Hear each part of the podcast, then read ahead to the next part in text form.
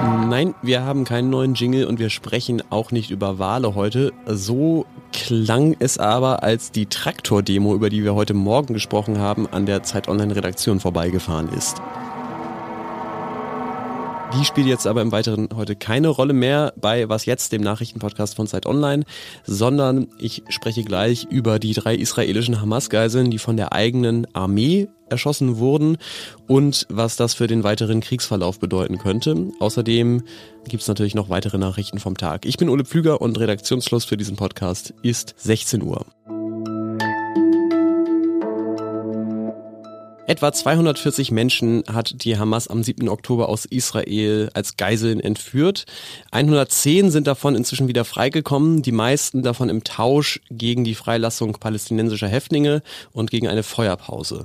Und 21 sollen nach Einschätzung der israelischen Armee inzwischen tot sein. Ob die Zahl der Toten genau stimmt und wie sie zu Tode kamen und ob sie von der Hamas jeweils ermordet wurden oder bei israelischen Angriffen starben, das ist im Einzelfall nicht zu sagen. Als gesichert gilt aber, wie Jotam Haim, Alon Shamris und Samer al-Talalka ums Leben kamen. Die drei Geiseln konnten zwar der Hamas entkommen, sie wurden aber von israelischen Streitkräften getötet, obwohl sie offenbar eine weiße Fahne bei sich trugen. Dieser besonders tragische Tod der drei könnte aber auch den weiteren Kriegsverlauf beeinflussen und das bespreche ich jetzt mit Quinn Tran, die für Zeit Online aus Israel berichtet. Hallo. Hallo Ole. Was ist inzwischen darüber bekannt, was da genau passiert ist, wie es zum Tod der drei kam? Also am Freitagmorgen kam zunächst die Meldung, dass diese drei Geiseln gestorben sind im Gazastreifen, ähm, in Gazastadt, um genau zu sein. Im Laufe des nächsten Tages hat sich dann herauskristallisiert, dass diese Männer offenbar entweder geflohen sind ähm, oder zurückgelassen worden sind im Zuge der Kampfhandlungen und wussten, dass sie fälschlicherweise für Hamas-Terroristen gehalten werden könnten. Und diese Männer haben eben, als die Soldaten angerückt sind, ähm, beschlossen, offenbar auf die Straße zu gehen. Ähm, so rekonstruiert es die israelische Armee und haben ganz bewusst ihre Oberkörper freigemacht und sich eben eine Flagge, weiße Flagge ähm, gebastelt, um zu signalisieren, wir wollen euch nicht angreifen. Und trotzdem wurden sie von einem israelischen Soldaten erschossen. Ähm, zwei wurden direkt getötet. Der dritte Mann, der auch äh, verletzt wurde, konnte sich zunächst in ein naheliegendes Gebäude retten, wurde schließlich aber dann eben auch erschossen. Mit dem Tod von Geiseln äh, erhöht sich ja auch immer wieder der Druck auf Israels Regierung, ähm, ja mehr für ihre Sicherheit zu sorgen. Wie beeinflusst äh, diese Frage denn die Debatte über Israels militärisches Vorgehen im Gazastreifen?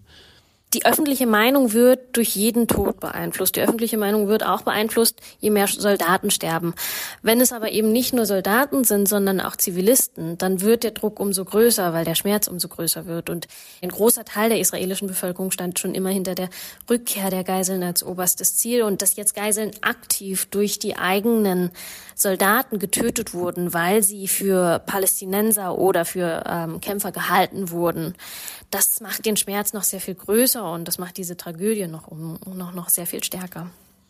Es gibt ja auch Befürchtungen, dass die ähm, schlimmen humanitären Zustände im Gazastreifen den Geiseln schaden können und auch international wächst der Druck auf Israels Regierung. Netanyahu hat aber in den letzten Wochen trotzdem mehrfach Dinge gesagt, wie niemand wird uns aufhalten. Also er hat signalisiert, dass er in Gaza im Grunde so weitermachen möchte. Zeichnet sich da jetzt ein Umdenken ab nach den letzten Vorfällen? Bis Donnerstagabend hat Netanyahu noch bekräftigt, dass er das Vorgehen nicht abschwächen wird. Bis Donnerstagabend hat das gesamte Kriegskabinett noch beteuert, dass nur der militärische Druck auch die Rückkehr der ähm, Geiseln befördern könnte. Jetzt, da man gesehen hat, dass eben durch die militärischen Handlungen Geiseln ums Leben kommen, ist auch das Kriegskabinett und die Regierung dazu genötigt, über andere Wege nachzudenken, wie man diese Geiseln herausholt und vor allem, wie man sie lebend herausholt.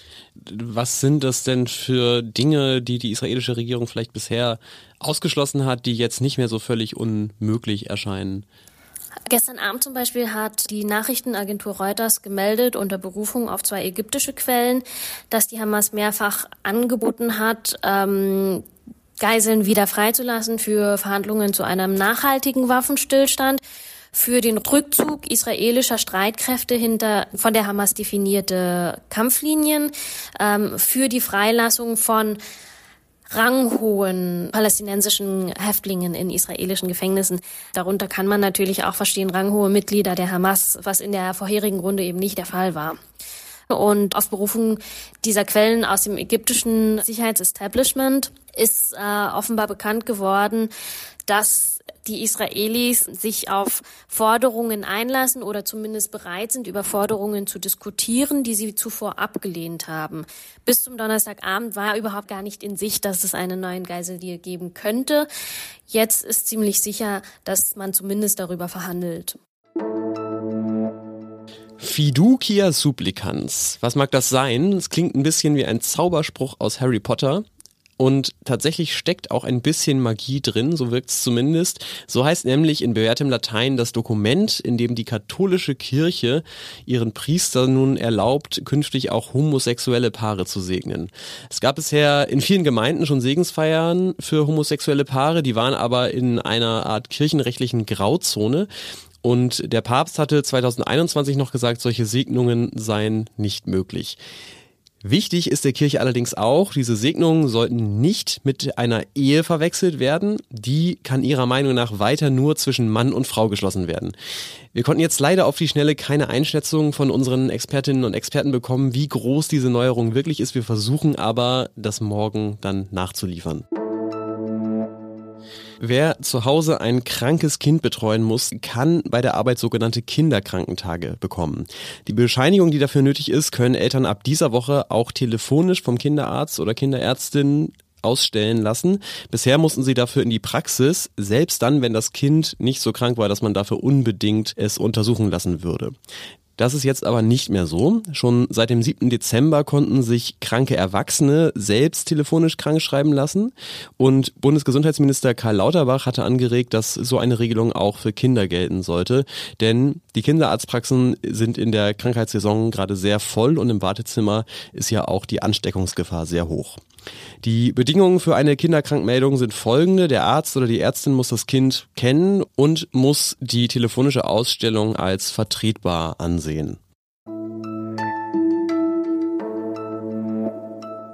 Was noch? Vor ungefähr einem Monat mussten sehr kurzfristig im Südwesten von Island tausende Menschen ihre Häuser verlassen, weil sie vor einem drohenden Ausbruch des Vulkans Fagradalsfjall in Sicherheit gebracht werden sollten. Die Erde bebte da schon und auch bei Was Jetzt haben wir darüber gesprochen, denn es war vom größten Ausbruch seit Jahrzehnten die Rede. Jeden Moment hieß es, könnten Lava und giftige Gase an die Oberfläche schießen und dann passierte nichts. Zumindest jedenfalls kein Vulkanausbruch und es gibt inzwischen auch nur noch kleinere Erdbeben, so dass die Menschen aus dem evakuierten Ort Grindavik inzwischen zumindest tagsüber zwischen 7 und 21 Uhr wieder zu Hause sein dürfen. War die Aufregung deswegen jetzt übertrieben? Ich glaube eigentlich nicht, denn die Gefahr war ja real und manchmal laufen Dinge in der Natur eben ein bisschen anders ab als erwartet. Gleichzeitig finde ich, diese kommst du heute nicht, kommst du morgen Mentalität, die der Fagradas Fjall da an den Tag gelegt hat, ich finde das wahnsinnig inspirierend, weil gerade in dieser Adventszeit, wo der Tag eng durchgetaktet ist, in den Terminkalendern ist es enger als vor jedem Glühweinstand. Und dann kommt da so ein Vulkan, stellt sich hin und sagt, ohne mich, ihr hektischen Menschlein. Übrigens hat seit diesem Sonntag das Thermalfreibad Blaue Lagune auch wieder geöffnet. Das ist in der Nähe des Vulkans und hatte wegen Ausbruchsgefahr geschlossen. Und wenn das keine entspannende Nachricht ist, dann weiß ich auch nicht. Das war's für heute bei Was Jetzt. Ich übergebe für morgen früh an Roland Jodin.